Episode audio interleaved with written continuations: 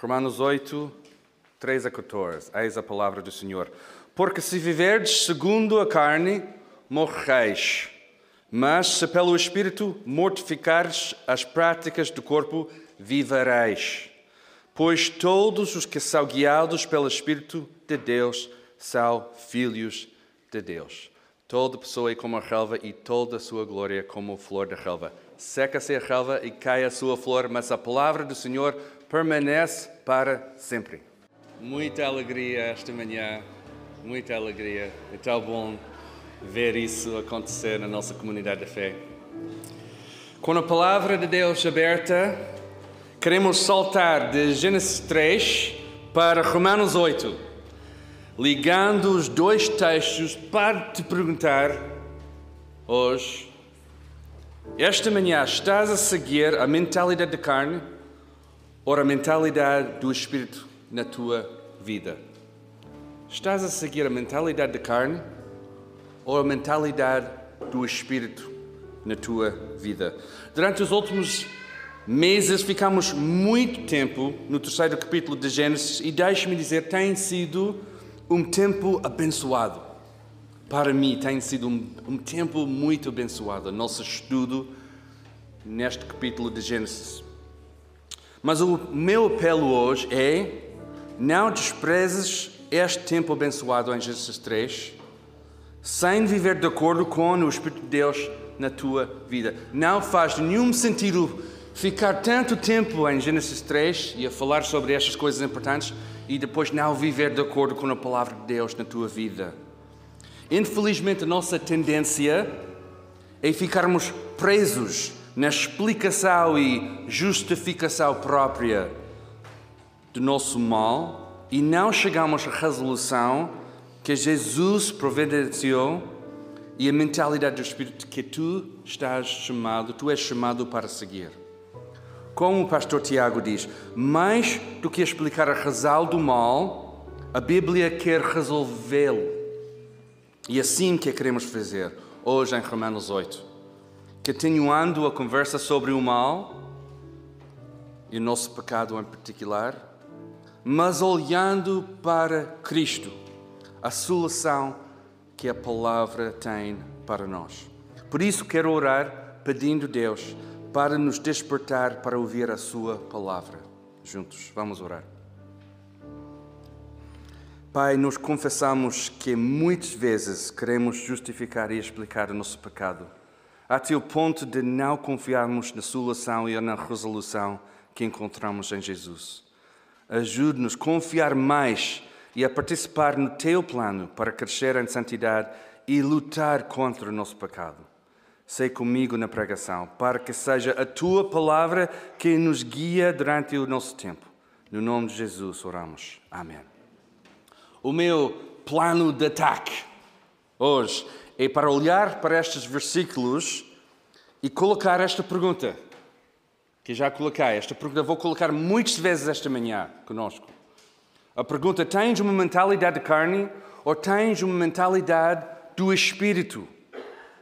Quando vem na tentação, qual é a tua reação? Qual é a tua tendência?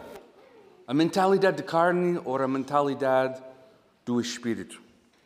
E um assunto sério hoje merece um título sério também. Por isso, o título deste sermão é Paraíso só admite assassinos de pecado. Paraíso só admite assassinos de pecado. Não esquecem, se alguém está aqui e tem uma pergunta, podem enviar para geral.igrejalapa.pt. Quinta-feira estamos cá para continuar a conversa. Por isso, enviem as perguntas e podemos conversar mais sobre pecados, que isso significa mortificação de pecado, que vamos falar hoje. Romanos 8, vejam bem, começa com uma afirmação forte de quem somos em Cristo. E temos de começar aqui. Para entender os versículos de hoje, temos de começar com este primeiro versículo.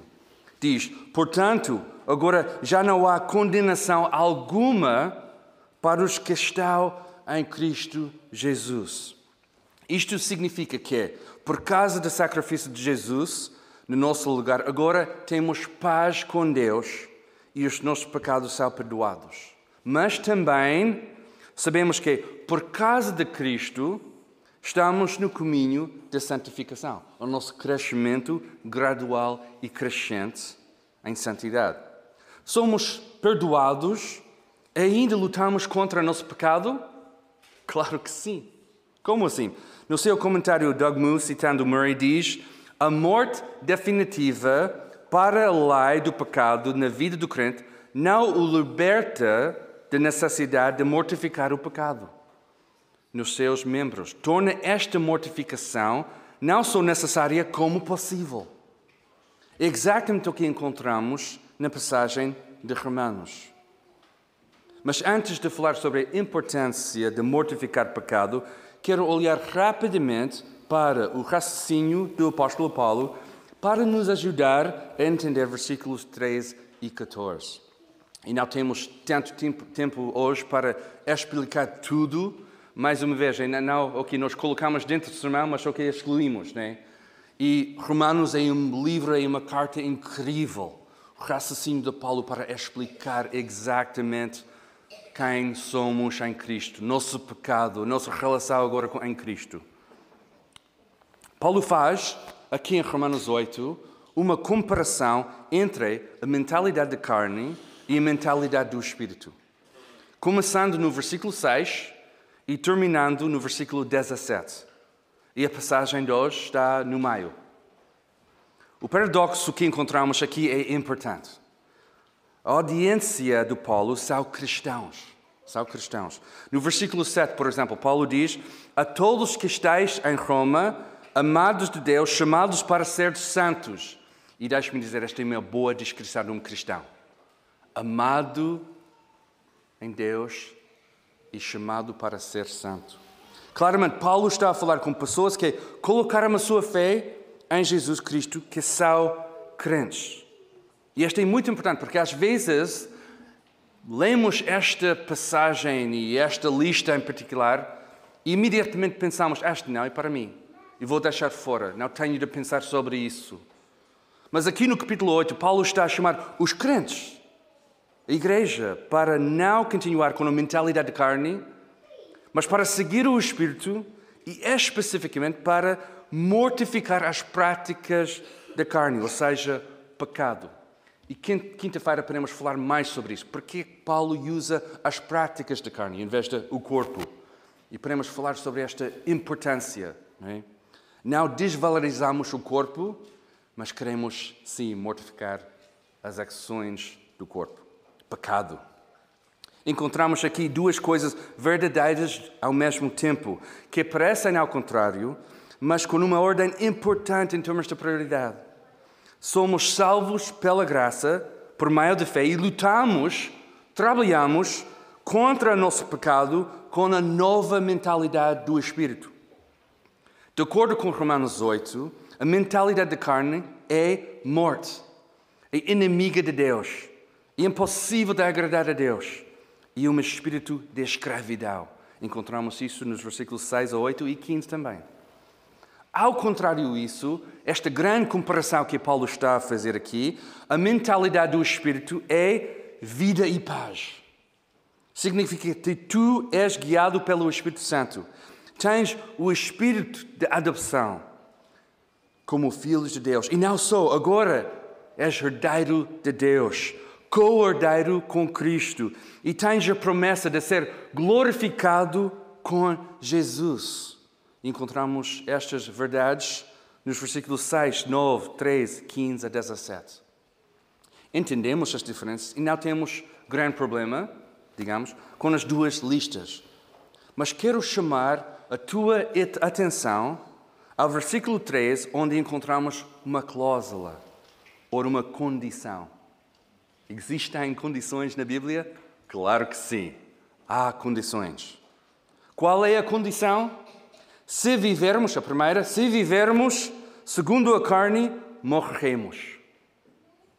Mas, e esta é a segunda cláusula, a segunda condição, com uma promessa e uma condição boa.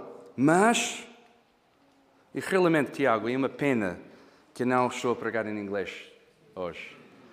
Porque aqui gostava de dizer que encontramos um big but, uh, but uh, que não faz nenhum sentido em português, né? mas em inglês é uma boa piada. Uma boa piada. Que, que dizer que gostamos de big but. Mas, bem.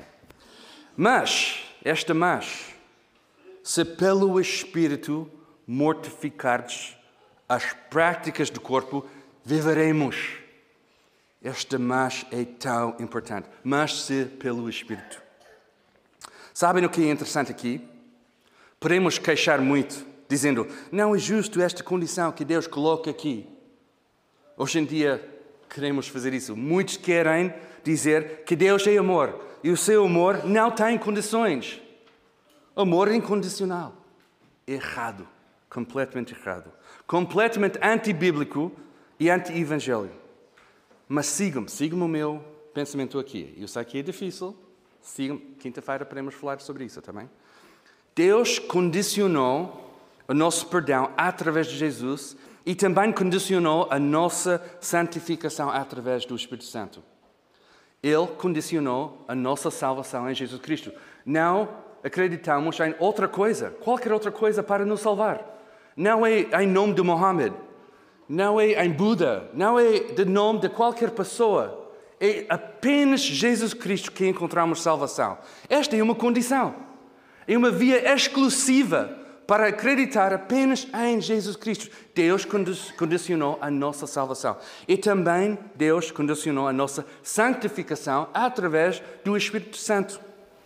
Deus não condiciona, condiciona a nossa salvação e para, só para depois não condicionar a nossa santificação. Se Deus fizesse isso, ele não podia ser santo. A salvação de Deus significa que também vai acontecer um caminho de santificação, porque a tua santificação é uma consequência natural de tua salvação.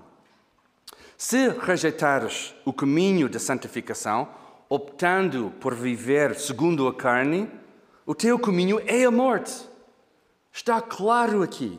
Mas se pelo Espírito mortificares o teu pecado, o teu caminho é a vida. Sabendo isto, o que significa a mortificação do pecado? Simplesmente significa matar. Matar. Matar o quê? As práticas do corpo. O pecado. Neste caminho da santificação, Deus está a convidar-nos para, no poder do Espírito Santo, matar o nosso pecado e, consequentemente, crescer em santidade.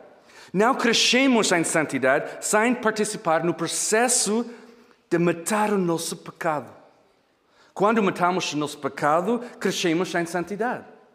Quando crescemos em santidade, queremos matar mais pecado na nossa vida.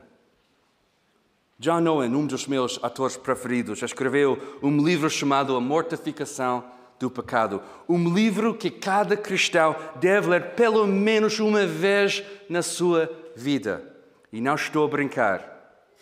Esta é uma recomendação forte do teu pastor para ler este livro. Leia o livro para entender como viver Romanos 8, 13 na tua vida. Owen diz: a ligação entre mortificação e vida não é efeito, e efeito. Porque a vida eterna é o dom de Deus através de Jesus Cristo. Significa que os meios e o fim são feitos por Deus, apenas por Deus. Deus ordenou os meios para chegar ao fim que Ele prometeu. Os meios são necessários, mas se encontram subservientes ao fim da vida eterna que é prometida. A intenção da condição, portanto, é estabelecer, estabelecer uma ligação infalível entre a verdadeira mortificação e a vida eterna. Se usares os meios, tu vais obter a vida eterna.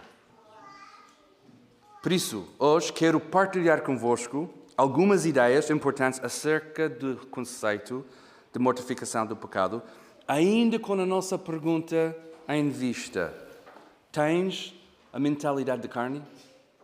Ou tens a mentalidade do espírito? Tens a mentalidade do, do, do, da carne ou a mentalidade do espírito.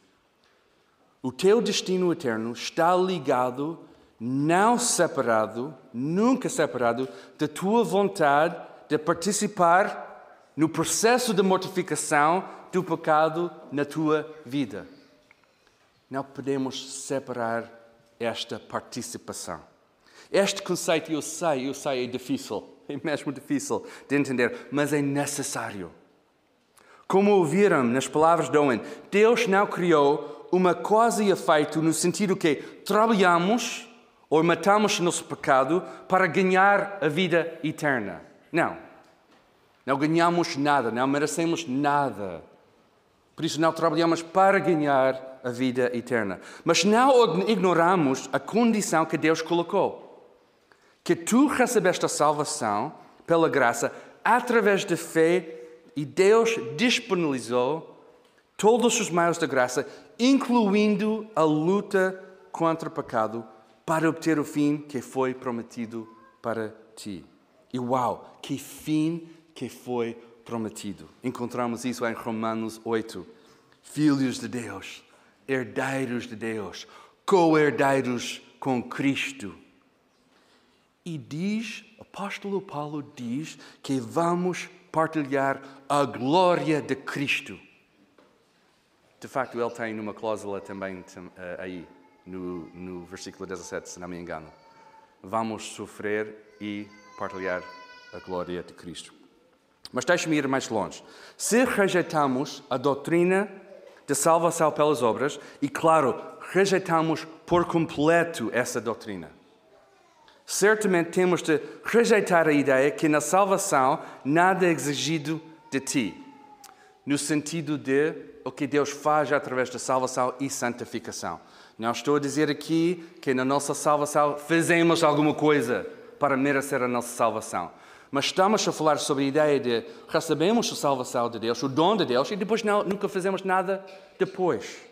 Ou seja, podes receber a salvação de Deus para continuar a viver uma mentalidade de carne, gozando o teu pecado porque estás livre.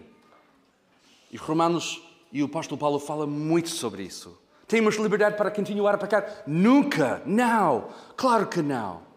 Vamos confiar mais em Jesus. Esta abordagem ignora completamente a santidade de Deus e é chamada para ser santo também, se continuarmos a praticar as coisas da carne. Representa uma graça barata e uma expectativa falsa que Deus vai receber alguém no seu reino sem qualificação, ou pior, desprezando o sacrifício de seu filho na cruz. Como se a salvação de Jesus fosse boa, mas não suficientemente boa para mudar a tua vida. Não.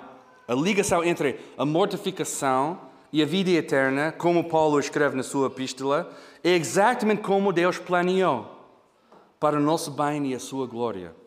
Deus é glorificado quando tu cresceres em santidade e a tua vida começa a ser refinada pelo fogo que mata o pecado e o processo de crescer na imagem de Cristo na tua vida. Deus é glorificado nisso. Para aceitar algo menor do que isso que seria antibíblico e insensato. Owen também fala sobre o propósito do pecado. E temos de ser cientes nestas coisas. Para fazer o crime perfeito, pecado faz o crime perfeito na tua vida. Para fazer isso sem rasto, sem suspeito. O pecado, o pecado trabalha em nós para exultar perfeitamente o que é preciso para licitar uma ação ou pensamento pecaminoso. O pecado trabalha por baixo de tudo, em silêncio, para fazer o seu propósito rapidamente, para realizar o seu fim, que é a morte. Já pensaste nisso? Quando alguém faz algo terrível, um crime sensacional, os jornalistas vão para o bairro, né? E, e para fazer entrevistas com as pessoas, os vizinhos da pessoa, né? E, e, deixe-me confessar, quando chegamos a Portugal e comecei a, a, a ler Correio da Manhã, uh, que, que, não é um bom exemplo, uh, mas estava no meu nível de português, né? E por isso, e, e, pensei logo, pai, neste país uh, está em ruínas, né? Toda coisa, todas as coisas que estavam a acontecer todos os dias, né? Um, depois desisti, não leio mais. Mas os jornalistas querem sempre saber como é que esta pessoa podia fazer uma coisa tão mal. E por isso eles estão num bairro a perguntar pessoas. E vocês sabem qual é a resposta de sempre, né? O, vinho, o, o vizinho nunca diz se ele definitivamente foi um monstro. Uh, era um monstro e sempre sabia que ia cometer um crime sensacional. Não, nunca acontece assim. É sempre assim nas entrevistas. Oh, Tiago sempre foi muito simpático. Não acredito que ele podia fazer algo assim. Or, uma vez ele ajudou-me com as minhas compras e sabia logo que o Tiago era um bom menino. Estou chocado com o que ele fez. Não é assim, não é? Sempre reagimos com, com choque aquela coisa uh, errada que a pessoa faz. Mas se o pecado funcionasse assim, de maneira tão óbvia, não achas que seria muito fácil fazer alguma coisa para parar o seu crescimento? Seria mais fácil matar a raiz do pecado antes de crescer, porque sabíamos a letalidade e a estrago que produz. Mas é precisamente esse o ponto, não é? Não fazemos isso. Toleramos o nosso pecado e deixamos o nosso pecado crescer até o ponto de ficar a porta, pronto para nos matar. E tristemente é tarde demais quando abres a porta porque já não há nada mais para fazer. Eu tenho um amigo, um bom amigo, que tem uma luta extraordinária com o pecado. E, e, não é ninguém aqui, está bem? Por isso não, não, não faças aquela coisa de. És tu? É? Não é ninguém aqui, muito, muito longe daqui. Mas seu amigo que tem um grande problema com o pecado, e em particular ele descreve o seu pecado como se fosse um animal de estimação. Como um animal de estimação. Ele disse-me que para matar o seu pecado seria impossível, porque para tirar o seu animal de estimação, ele teria de perder agora quem ele é. Agora, o seu pecado faz parte da sua identidade. E a sua falta de vontade de mudar a situação. E deixe-me dizer, este caminho é a morte. É a morte. O versículo 3 em Romanos está a enfatizar o ponto radical que se não matamos o pecado todos os dias, e até às vezes todas as horas e todos os minutos, Somos enganados pelo nosso pecado, incapazes de parar o seu crescimento. E deixe-me dizer, ninguém acorda de manhã pensando, hoje é um bom dia para estragar a minha vida. Ninguém faz isso. Não, cada pecado é cuidadosamente cultivado até o ponto de atacar. E deixe-me dizer, quando o pecado está pronto, não há mercê na parte do pecado. E repetimos este padrão vez após vez após vez na nossa vida. Steve Farrar, um autor e pastor, diz: Pecado leva-te mais longe que tu queres ir. Estás lá muito mais tempo que queres ficar e custa-te muito mais que queres pagar. É o teu trabalho. É o teu trabalho matar o pecado. Como cristão, é o teu pecado matar, teu, teu trabalho matar pecado. É a tua chamada diária. É a tua chamada diária. Owen pergunta: mortificas o pecado na tua vida? Fazes disto uma tarefa diária? Nunca deves parar de batalhar, eh, batalhar neste campo. Não podes parar nem um dia. Tens de estar a matar o pecado, ou ele estará a matar-te a ti. E se eu estou a ser honesto convosco. Tenho de confessar que às vezes estou mais preocupado com o meu conforto do que o meu trabalho diário de matar o meu pecado. Posso contar exemplo após exemplo das maneiras que, no meu passado, ignorava o pecado e abraçava o conforto na minha vida. Imagino que tu não és tão diferente. Mas, pela graça de Deus, também aprendi como lutar contra o pecado para participar no processo de mortificação do pecado na minha vida. Aprendi como vocês para revestir de toda a armadura de Deus e permanecer firme na batalha. A coisa mais importante, portanto, é saber as nossas fraquezas com a palavra aberta na comunidade da fé, saber as nossas fraquezas e as nossas tendências, confessar isso, orar sobre isso, para trabalharmos mais eficazmente, contra os nossos pecados. Para fazer isso todos os dias, todos os dias da nossa vida. Para levar a guerra para a parte mais profunda do nosso coração e continuar o bom combate brutalmente. Uma avaliação, deixe-me dizer isso, uma avaliação de vez em quando não chega, não é suficiente. Quando avaliamos a nossa vida cada seis meses, ou de vez em quando, quando queremos, ou quando é confortável, não chega. Se a tua abordagem de mortificação do pecado é ocasional, o teu pecado vai matar-te. Como Owen disse, tens de estar a matar pecado, ou ele estará a matar-te a ti. O Espírito Santo, e este ponto é mesmo importante, o Espírito Santo dá o poder moral para resistir e destruir o pecado e apenas, apenas o Espírito Santo é capaz de fazer o trabalho de mortificação do pecado na tua vida. Apenas o Espírito Santo.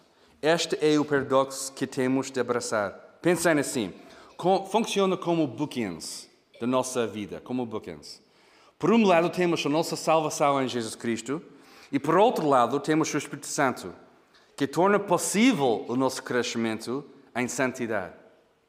A mortificação do pecado não pode acontecer fora desta providência graciosa de Deus. Deus planeou todas as coisas assim. Infelizmente, a nossa tendência é tentar tirar um destes, este, destes lados. Para assim tirarmos a graça e misericórdia da equação, tornando impossível o nosso crescimento. O paradoxo aqui é que tu tens de lutar contra o teu pecado todos os dias, mas esta luta é feita apenas no poder do Espírito Santo que está a trabalhar em nós. Por isso, em Romanos, o apóstolo Paulo diz: se pelo Espírito. Se pelo Espírito. Sem estas três palavras fantásticas, a tua mortificação do pecado não pode acontecer. Não pode acontecer. Depois, no versículo 14, esta afirmação: Pois todos os que são guiados pelo Espírito Santo de Deus são filhos de Deus. Esta é uma confirmação disso. Quando matamos pecado, significa que somos guiados do Espírito Santo, somos filhos de Deus e esta confirma tudo o que está a acontecer.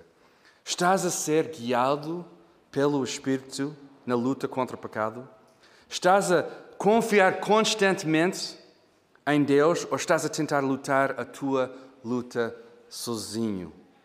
A mentira do pecado diz: não digas a ninguém, ninguém vai entender.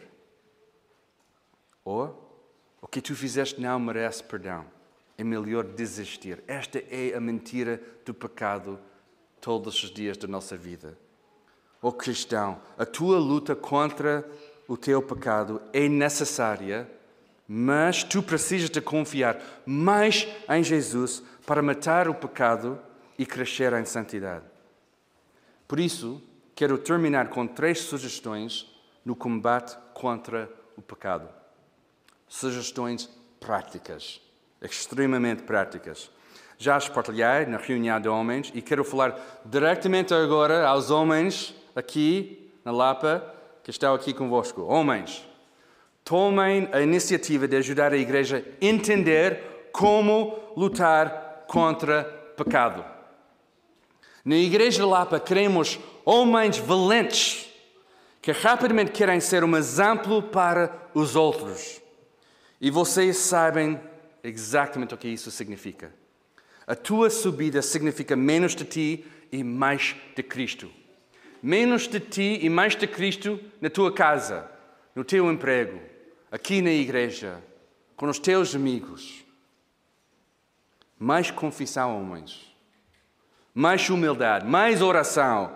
O compromisso de diariamente matar o teu pecado e confiar mais em Jesus. Homens da Lapa, seja o exemplo que queremos ser realizado aqui na nossa igreja. Por isso, aqui estão os três exemplos de como deves participar, todos agora, não apenas os homens, mas os homens a liderar esta batalha. Como podemos participar no processo de mortificação do pecado na nossa vida? A primeira recomendação: identificar um pecado ou uma tendência, ou uma tendência. Como Romanos 8:13 diz, as práticas do corpo, pecado. E durante um mês combater este pecado, pedir ajuda, orar mais, encontrar versículos da Bíblia, passagens da Bíblia sobre pecado, este pecado em particular, a tua tendência na Bíblia, confessar pecado, criar novos padrões, etc. A ideia aqui é identificar um pecado ou uma tendência e durante um mês ficar no combate. Fazer, fazer mais do que costuma fazer para continuar a confiar mais em Jesus e, no mesmo tempo, combater o nosso pecado no poder do Espírito Santo. A segunda recomendação: marcar uma hora para falar com alguém. A tua esposa, o teu marido, um membro da igreja, um pastor, um diácono, alguém de confiança na nossa comunidade de fé. E fazer um deep dive na tua vida. Identificar apenas o teu maior problema com o pecado avaliar onde é que tu estás e criar um plano de ataque com esta pessoa, com esta pessoa de accountability. Criar um plano de ataque para falar abertamente sobre um pecado que está difícil de ultrapassar. E, mais uma vez, no poder do Espírito Santo, fazer um plano de ataque para continuar dia após dia matar o teu pecado. A terceira recomendação marcar um mini retiro sozinho. E não completamente sozinho, tu e Deus. Tu e Deus. Tu e Deus. Eu sei que este é muito assustador aqui na cultura portuguesa. Ficar sozinho. Não, não queremos que esta acontecer. Mas tu e Deus encontrar um bom lugar, algumas horas, dependente do, do teu horário, a tua semana, o que está acontecendo na tua vida, algumas horas ou pode ser um dia inteiro para ler, meditar, orar, confessar e descansar. E depois escrever ou fazer uma gravação de tempo e partilhar o que aconteceu com alguém de confiança. E quero parar aqui para dizer, mais uma vez, homens da Lapa, se a tua esposa precisa deste espaço, cria o espaço para ela, está bem? Ajuda a tua mulher a fazer isso. Ficar com os teus filhos não é castigo, é um prazer. É um prazer para deixar a tua mulher ter espaço na sua vida para descansar em Deus e lutar contra o pecado, e tu és parte disso. Comecei com uma pergunta e quero terminar com a mesma pergunta. Eu já fiz a pergunta não sei quantas vezes esta, esta manhã, mas é importante.